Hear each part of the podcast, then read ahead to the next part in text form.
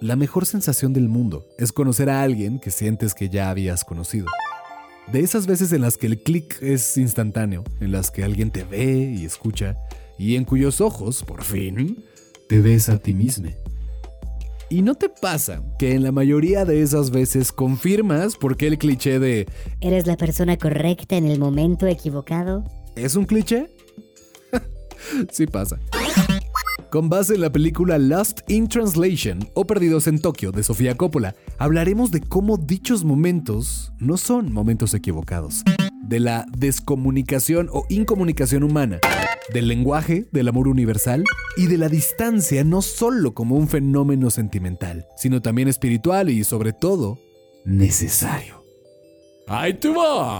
¡Mi Wash!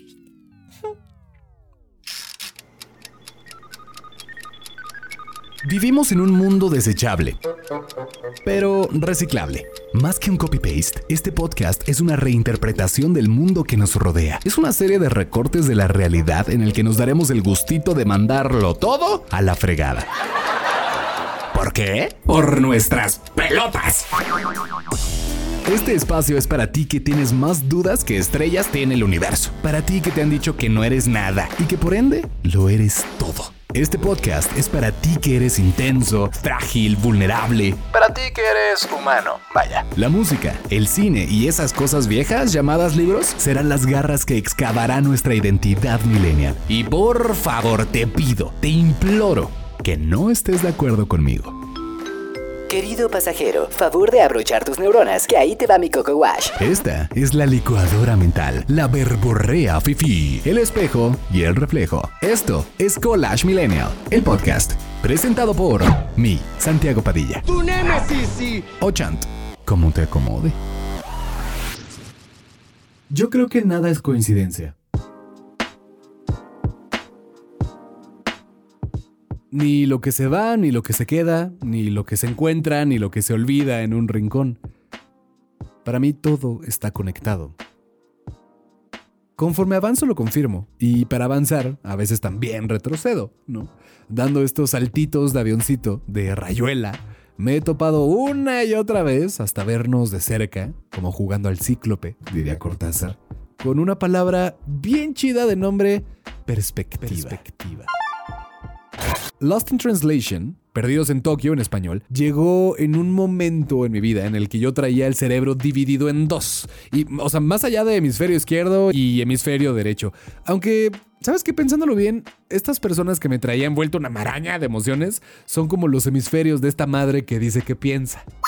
Uno es racional y la otra artística. Uno es frío, la otra es cálida, calculador y soñadora. Esta muva del 2013 de Sofía Coppola me entregó, en hora y media, la confirmación de esto que yo veía de mis hemisferios. Dos personas perdidas en un mundo ajeno y repleto de mensajes ininteligibles, confusos, cruzados. Dos personas descomunicadas e incomunicadas con la necesidad de ser escuchadas. Ambientada en un hotel de Tokio, la película retrata unos cuantos días, literalmente, de Bob Harris, que es Bill Murray, y Charlotte, Scarlett Johansson, ambos inmersos en una crisis existencial en la que ninguno de los dos sabe para dónde va, por qué hace lo que hace y no hace, y por qué sus matrimonios están valiendo quexo.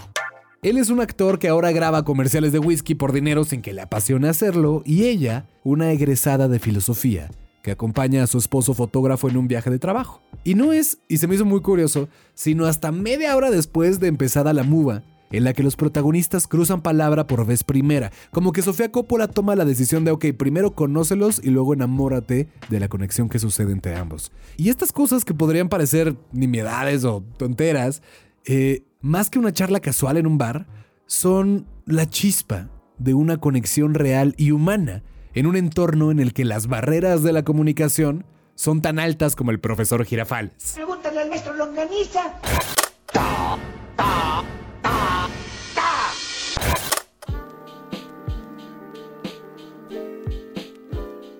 A los 20 años, Sofía Coppola vivió un ratillo en Tokio, y fue tal su admiración y magnetismo por la capital nipona que se propuso hacer una película ahí, misma que se filmó en 27 días durante las noches y madrugadas y que un año después recibió cuatro nominaciones históricas para los premios Oscar. Nunca antes una cineasta había sido nominada a Mejor Película, Mejor Guión Original y Mejor Directora en una misma edición. Sofía se llevó el galardón a Mejor Guión Original. Sin embargo, la recepción que el mundo le dio a la película fue el mayor premio. Más allá de los 119 millones de dólares que recaudó a comparación de los 4 millones que se usaron para producirla, algo tenía esta muva que le hablaba a todos. Un, un, algo que en ese momento y casi 20 años después sigue maravillando al corazón. El hecho, con mayúsculas, de que el verdadero lenguaje universal es el amor. La directora escogió Tokio porque le encantaba la ciudad, pero sobre todo por maximizar o exagerar, como dijo ella en una entrevista, la temática de Lost in Translation. Las murallas de la comunicación se levantan, incluso más altas todavía, entre nosotros y las personas que más amamos. Y al intentar hablarlo y reducir esa distancia que nos separa, no logramos encontrar el rumbo de una balsa que se bate entre las olas navegando mar abierto con la sensación de estar aislados, Irreconocibles. perdidos en la traducción de nuestros sentimientos y los del otro.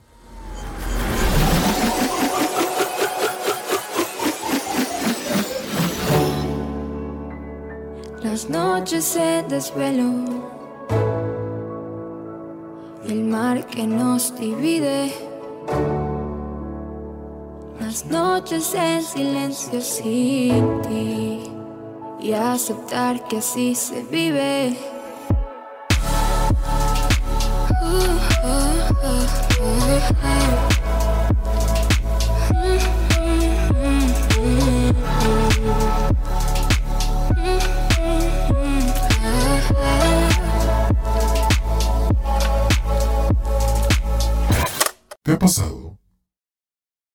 Que nomás no entiendes lo que la persona a quien amas o amaste intenta decir, decirte y viceversa.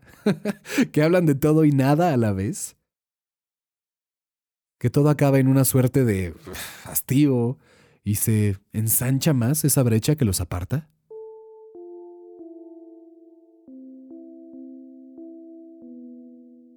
En la película, cada vez que Bob habla por teléfono con su esposa, existe una distancia latente entre ambos. Las cosas que se dicen, las que no se dicen, los silencios, los leves reproches, la familiaridad que se disuelve en ese rebote incesante de satélites e impulsos, como si disminuyera un electrocardiograma que se queda sin aliento, ¿no? como si se hicieran pequeñas las frecuencias que hacían latir un amor supuestamente incondicional, un amor obligado hasta que la muerte los separe. Una distancia que genera esta suerte de perspectiva. Y es el mismo caso con Charlotte. Su esposo está en una fuga constante y ella en la incertidumbre de haber tomado la decisión correcta que, irónicamente, la consume por dentro. Entonces, ¿en qué momento dejaron de entenderse con aquella y aquel a quienes amaban? Llevándolo a un plano muy nuestro, ¿en qué momento dejé de verle y escucharle a mi pareja, a mi novio, mi novia, esposo, esposa? ¿En qué momento dejé de verme y escucharme? Creo que estas dudas que plantea Lost in Translation y que se dan en la vida, se dan porque nos cuesta decir lo que sentimos. Y en esa traducción es en donde se pierde el mensaje. Como que se abre la zanja y se dividen las perspectivas. Justo cada uno queda de un lado del acantilado, con la sensación de haber sido incomprendidos. Quizás hasta traicionados. Traicionados, hazme el favor. Se generan culpas, ¿no crees? Culpas que le atribuimos al otro y no a uno, porque la neta, en cierto grado también somos responsables de habernos convertido en alguien que ni nosotros mismos reconocemos. ¿Por qué? Por no haber dicho lo que verdaderamente sentíamos. En el amor, los dos somos culpables de habernos enamorado y también de habernos distanciado. Culpables de haber tomado esas dos magníficas y agridulces decisiones. Al estar físicamente separados de sus parejas, Bob y Charlotte experimentan la distancia como una mm, oportunidad sentimental y espiritual que les brinda perspectiva. Hace poco escuché que es muy difícil tener apertura o perspectiva cuando estás metido en una bronca, ¿no? Por eso la distancia es un fenómeno agridulce y necesario.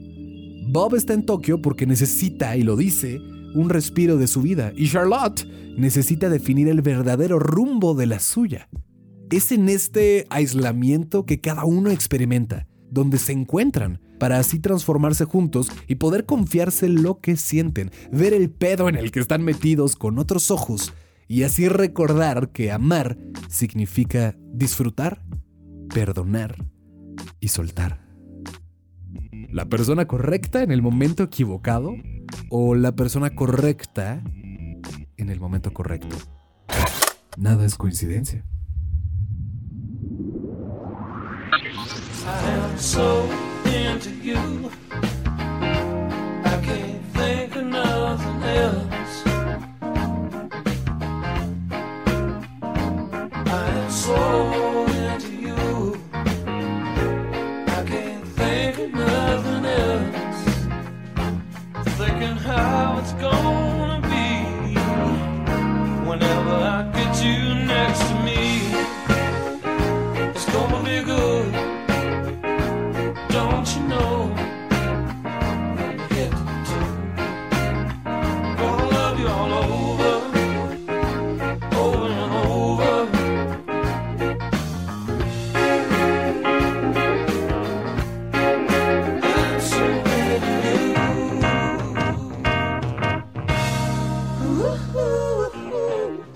Me encanta que la muva se llame Lost in Translation. Hasta se me hace como curioso justo la onda de la traducción del título oficial, que es Perdidos en Tokio. o sea, la traducción literal sería Perdidos en la traducción, pero no se llama Perdidos en Tokio. Perdidos, de acuerdo con lo que yo veo, en entendernos a nosotros mismos y a quienes amamos. Es una ironía tan buena que resulta genial que una peli que hable de decir lo que sientes tenga tan poco diálogo. Bob y Charlotte casi no hablan. Hacen. Están. Escuchan. En el guion, literalmente que hasta lo descargué, lo conseguí, hay más imágenes o descripciones visuales que texto hablado. Son más los detalles de una ciudad inmensa, de una conexión imprevista y un amor poco probable. Tienen más peso los pequeños grandes momentos de la vida, tipo cantar karaoke con amigos, hacer del insomnio una noche de películas juntos tomando sake, dormir en la misma cama sin la falsa creencia de tener que coger si ya están ahí. Esta muva habla de la magia de la presencia. Y a todo esto, en el mundo en el que vivimos hoy, a mí me queda como esta onda de necesitar, de que necesitamos conexiones reales. O sea, la, pandemia nos desconectó para conectarnos desde otro lado y en otro entorno, sí.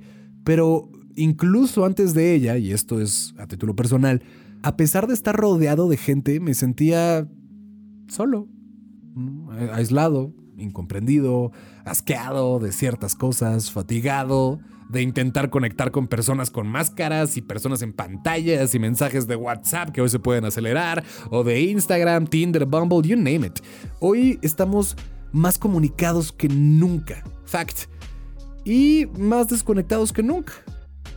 Fact también. La faramaya de la apariencia ha abarcado a la magia de la presencia. Decimos mucho, mucho, y demostramos Poco.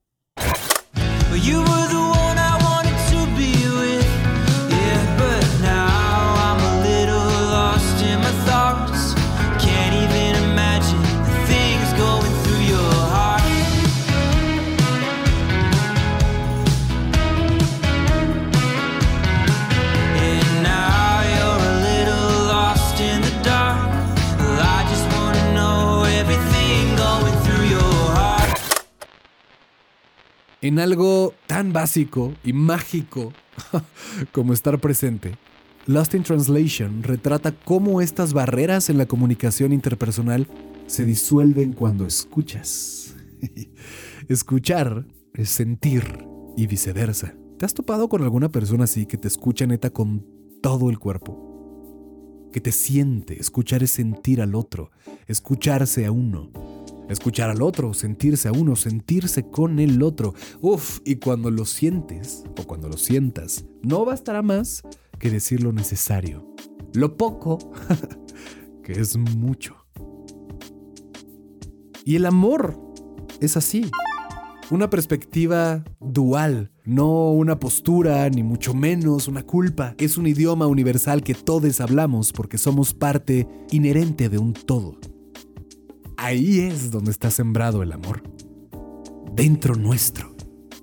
Lost in Translation es este refreshment de que podemos comunicarnos a través del lenguaje del amor universal, cuyas acciones y hechos hablan más que mil palabras, más que un guion, al grado de que eso signifique, en el momento de su máximo esplendor, no tener que decir.